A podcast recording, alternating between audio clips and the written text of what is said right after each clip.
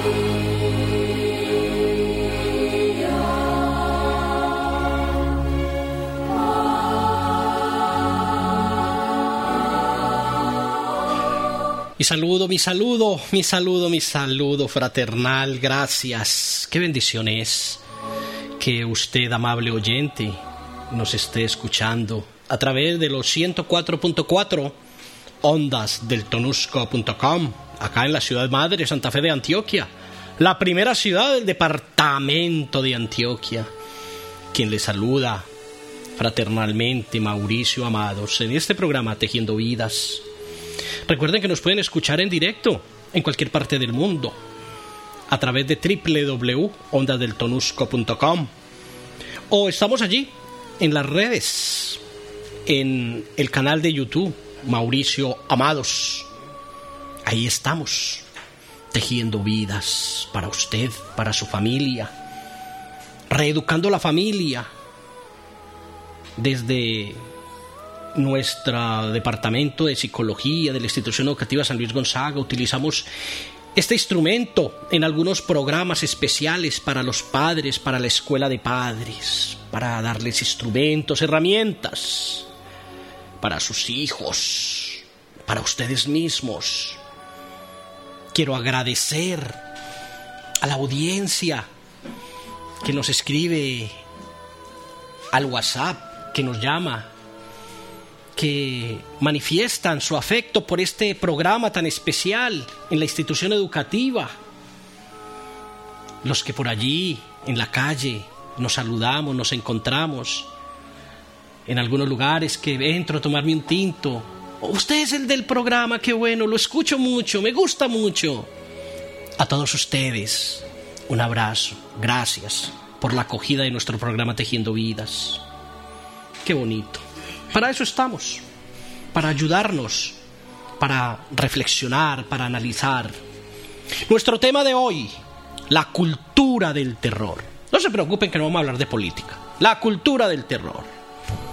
Vamos a hablar de la familia. Vamos a hablar de ciertas cosas que ocurren en nuestro hogar. Y que luego eso viene a ser el reflejo de lo que pasa en la sociedad. Por decir algo, la extorsión. Ojo que cuando hablamos de la extorsión no es tanto como el delito como tal, aunque es muy grave, lógicamente. Estamos hablando de que es que si usted no me deja ir, yo le digo a mi papá que usted tenía un número telefónico y una llamada rara. Eso es extorsión. Y entonces la mamá le da el permiso, ay, mi hija, pues como así, vaya, se amanezca de sus amigas. Eso es extorsión. Entonces, la extorsión, el insulto, la amenaza, el coscorrón, la bofetada, la paliza, el azote, el cuarto oscuro, la ducha helada, el ayuno obligatorio, la comida obligatoria, la prohibición de salir, la prohibición de decir lo que se piensa, la prohibición de hacer lo que se siente, y la humillación pública son algunos de los métodos de penitencia y de tortura tradicionales en la vida familiar. Esta es la tradición, para castigo de desobedientes y escarmiento de la libertad. La tradición familiar perpetúa una cultura del terror que humilla a la mujer, enseña a los hijos a mentir y, y los contagia de la peste del miedo. Mire usted qué importante es ese menú de la cultura del terror con la que nos levantaron a nosotros, que hay que revisar y replantear cosas. Es que una cosa es la autoridad con amor, la autoridad en formación, la autoridad en acompañamiento, y otra cosa es entrar en la cultura del terror. Esto me lleva entonces a contarles esa bella historia del chico que le dijo a su papá, papi, papi, yo quiero ser como tú. ¿Y cuántos hijos no dicen eso, papá? Yo quiero ser como vos. Pero la pregunta es, ¿y qué clase de papá es usted? ¿Y qué clase de mamá es usted? Mi hijo nació hace pocos días. Llegó a este mundo de una manera normal. Pero yo tenía que viajar. Tenía tantos compromisos. Mi hijo aprendió a comer cuando menos lo esperaba. Comenzó a hablar cuando yo no estaba. ¿Cómo crece mi hijo de rápido? ¿Cómo pasa el tiempo? Mi hijo a medida que crecía me decía, papá, algún día yo seré como tú. Cuando regresas a casa, papá, no lo sé, hijo, pero cuando regrese, jugaremos juntos, ya lo verás. Mi hijo cumplió 10 años hace pocos días y me dijo, gracias por la pelota, papá. ¿Quieres jugar conmigo? Hoy no, hijo, tengo mucho que hacer. Está bien, papá, otro día será. Se fue sonriendo siempre en sus labios las palabras, yo quiero ser como tú. Mi hijo regresó de la universidad el otro día, todo un hombre. Hijo, estoy orgulloso de ti. Siéntate y hablemos un poco, le dije. Hoy no, papá. Tengo compromisos. Por favor, préstame el carro para visitar algunos amigos. Ya me jubilé. Y mi hijo vive en otro lugar. Hoy lo llamé. Hola hijo, quiero verte. Me encantaría, padre. Pero es que no tengo tiempo. Tú sabes. Mi trabajo. Los niños. Pero gracias por llamar. Fue increíble oír tu voz. Al colgar el teléfono, me di cuenta que mi hijo era como yo. Ahí está padre y familia. La cultura del terror. En esto tenemos que tener mucho cuidado. La amenaza, el insulto, el coscorrón, la bofetada, la paliza, el azote, el cuarto oscuro. Jamás golpea a los niños. Padre de familia. Pegarle a los niños es abusar de ellos. Es utilizar la fuerza contra personas que, además de indefensas, ven en ese adulto que los lastima la mayor posibilidad de amor y protección. El maltrato deteriora la relación entre padres e hijos y genera ambivalencias padre de familia. Porque junto al amor está el odio y el rencor. Estos niños, al llegar a la edad de adultos, son personas que con toda seguridad pueden ser maltratadoras. Vea, padre de familia, golpear a un menor es vulnerar el derecho a su integridad física. Además, los castigos corporales logran que el niño, por miedo, evite portarse mal. pero no enseñan nada. Y si comunican que la violencia es válida para solucionar problemas, estamos equivocados. Los niños no siempre recuerdan las explicaciones de los padres porque están demasiados adoloridos para oírlos. O porque, perdón, su propio llanto les impide escuchar. Muchos buscan venganza, otros sienten odio hacia sí mismos y se hacen daño o golpean a sus padres, golpean incluso la pared. Algunos sienten tanto miedo que dejan de ser espontáneos por temor al ridículo o a equivocarse. Esto es muy importante, padre de familia, que lo tengamos en cuenta. ¿Cuántos niños usted le pega un regaño, pero de esos con, con todas las ganas de ofensa y de humillación? Y el peladito se va para la pieza y coge la pata, la puerta a pata. Golpea la cama. Ojo con eso, padre de familia. Tenemos que revisar ese tema con sumo cuidado.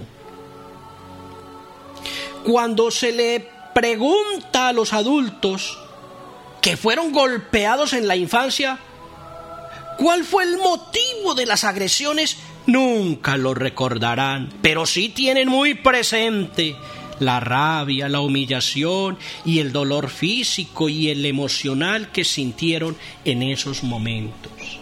Y esto es real.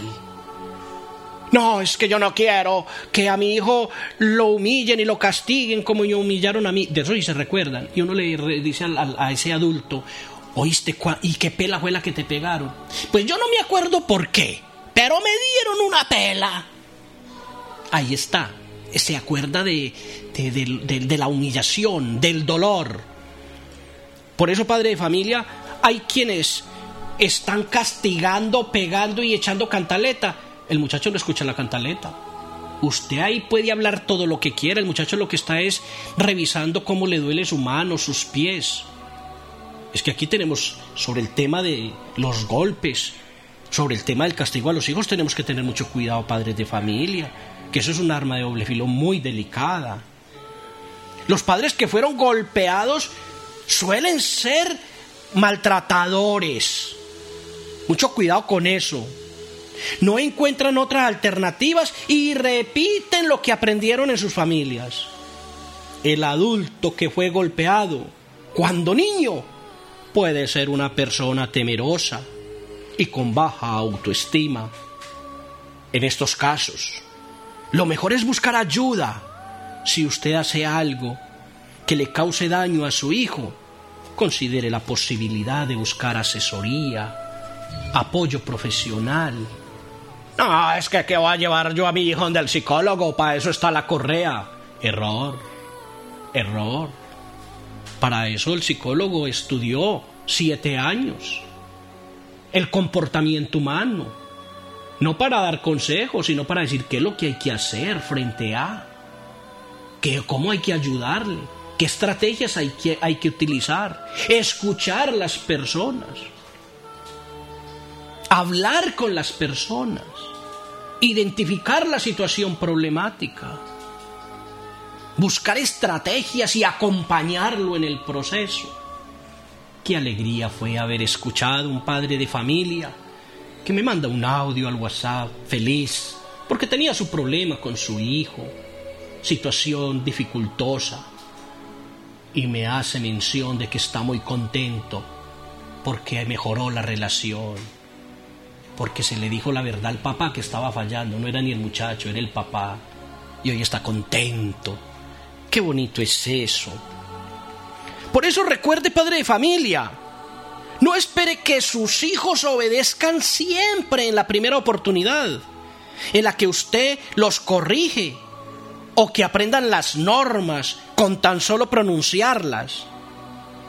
Un único ensayo no basta, padre de familia. Ellos aprenden, por repetición.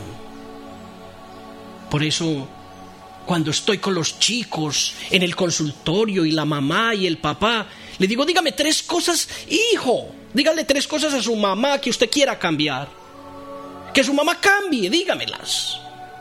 Profe, que no me pegue. Mi hijo, eso se puede arreglar. Su mamá no le puede pegar. ¿Cuál es la otra? Que no me eche cantaleta. ¿Y cuál es la otra? Que me quiera y que pase mucho tiempo conmigo.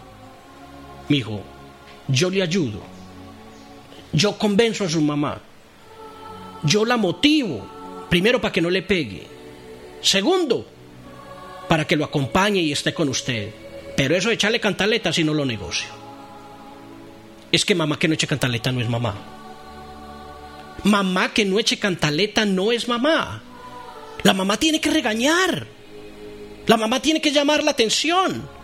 Porque cuando usted tenga, cuando usted tenga por allí 25 años, 30 años, usted va a decir, gracias madre, por esos regaños, por estar ahí, por haberme dicho, ojo, cuidado, ojo, cuidado.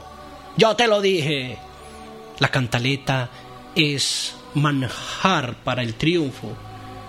Ojo, no los golpes, no los golpes. Entonces, padre de familia, debemos de entrar en el escenario de algunas preguntas que me han hecho los padres de familia, que traigo yo cada vez que cerramos un capítulo de nuestra secuencia de programas, hoy hablando de la cultura del terror, de pegar, del miedo.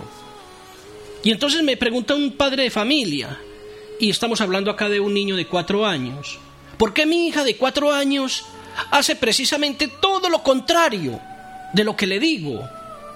Qué bonita pregunta, y yo por eso quiero compartirla con ustedes, padres de familia. La respuesta es, padre de familia, la siguiente. Todos los niños quieren probar las normas y verificar que sí existen. Necesitan saber que son de verdad. Para ellos, no cumplirlas es una forma de palparlas, de tocarlas y comprobar que realmente están allí. Manténgase firme, padre de familia. Así usted le conteste de una forma un poco enojada, pero demuéstrele a su hijo que existen normas y que están allí. Eso es lo que usted tiene que hacer, padre de familia. Me pregunta también otro padre de familia, ¿por qué es tan malo darles gusto en todo a los hijos? Con toda la razón, padre familia. Soy de la tesis que es malo, es malo darle todo a los hijos.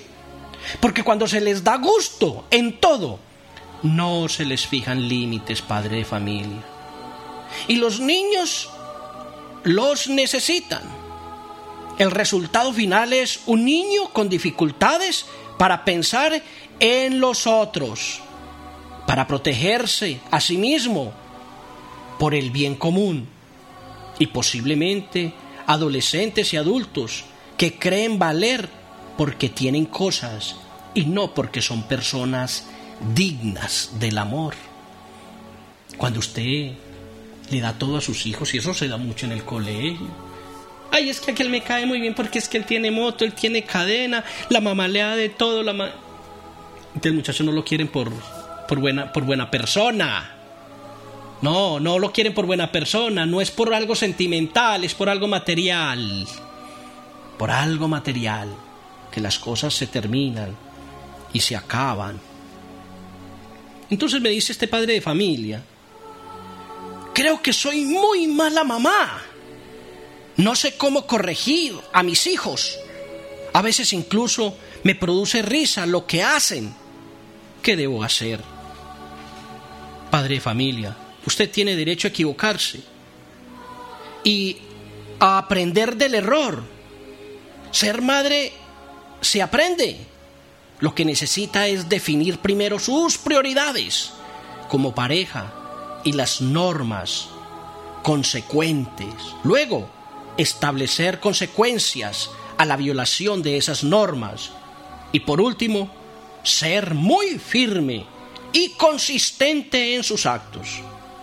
Si sus hijos juegan fútbol en la sala, hoy y a usted no le importa, pero mañana le parece que no debe ser, ellos no entenderán qué pasa. Eso es la consistencia padre de familia.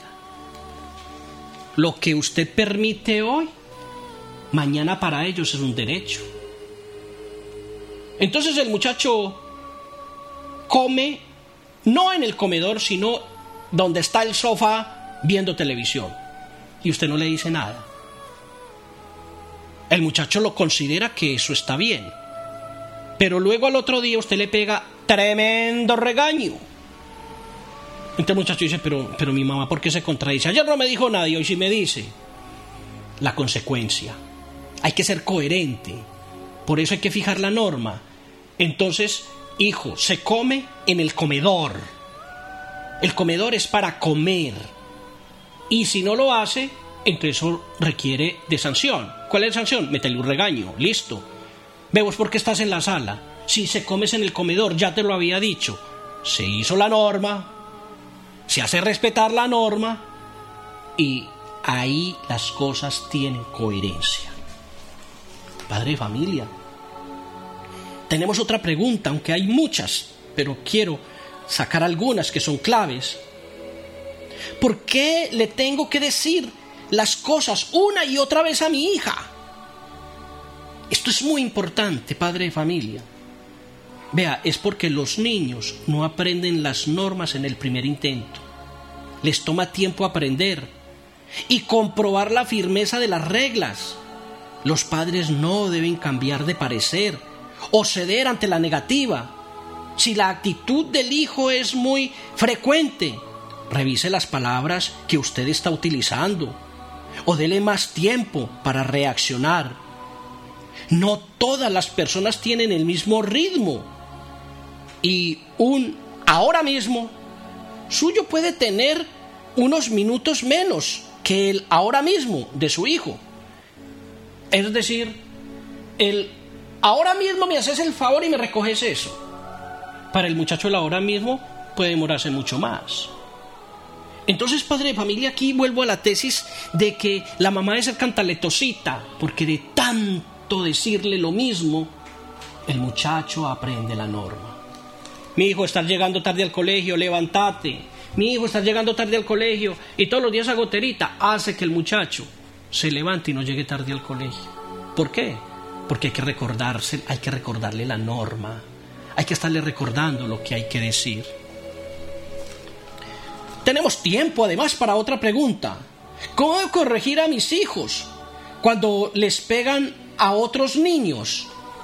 Y esto Ojo con esto, padre de familia, porque aquí está pasando algo muy preocupante. Y es que cuando hay dificultad con los chicos en el colegio, los papás están ir tocando la casa de los otros papás, que para hacer la reclamación.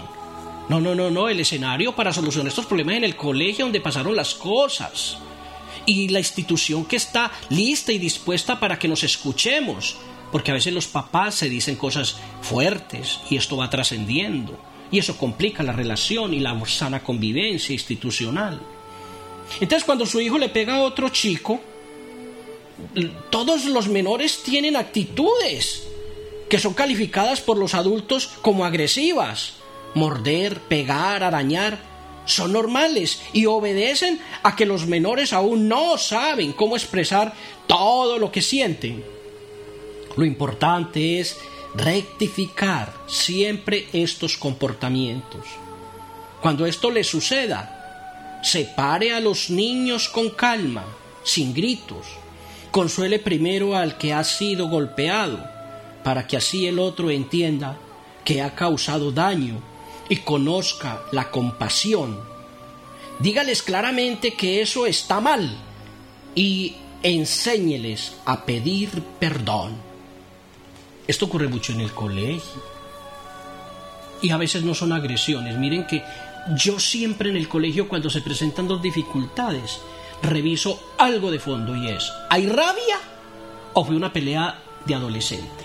Porque cuando hay rabia y hay odio, ahí hay que hacer una intervención muy cuidadosa, muy cuidadosa.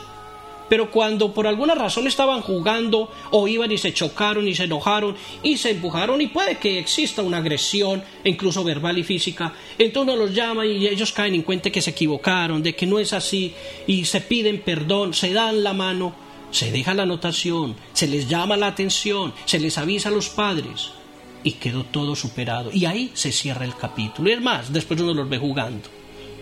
Para esto hay que tener tacto es, así es como se debe de manejar la relación interpersonal. Por eso vuelvo al inicio de mi programa, la cultura del terror. No podemos entrar en la cultura del terror, padre de familia.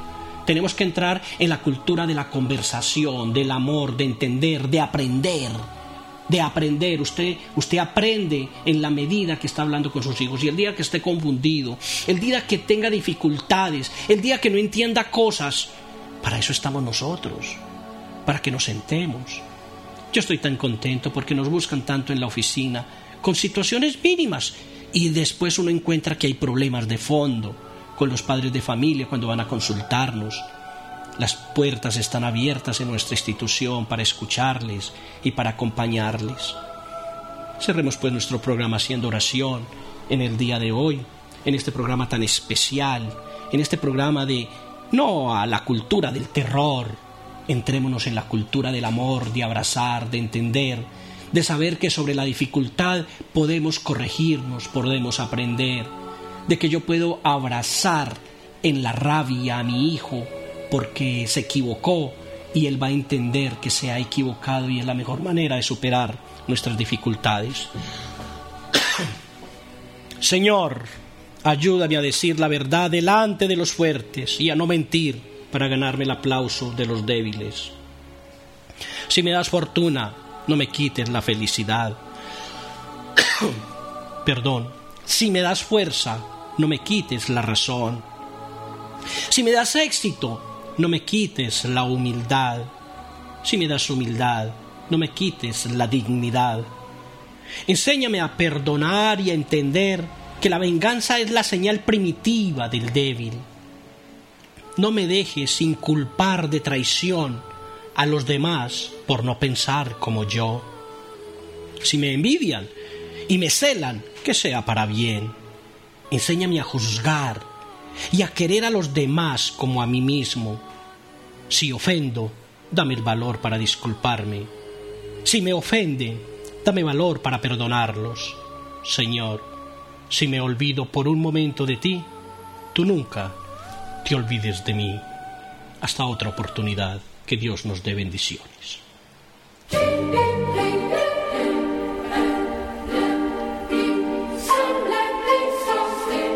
Tejiendo vidas con Mauricio Amados, reeducando la familia. Desde Santa Fe de Antioquia, la ciudad madre del departamento de Antioquia, Colombia.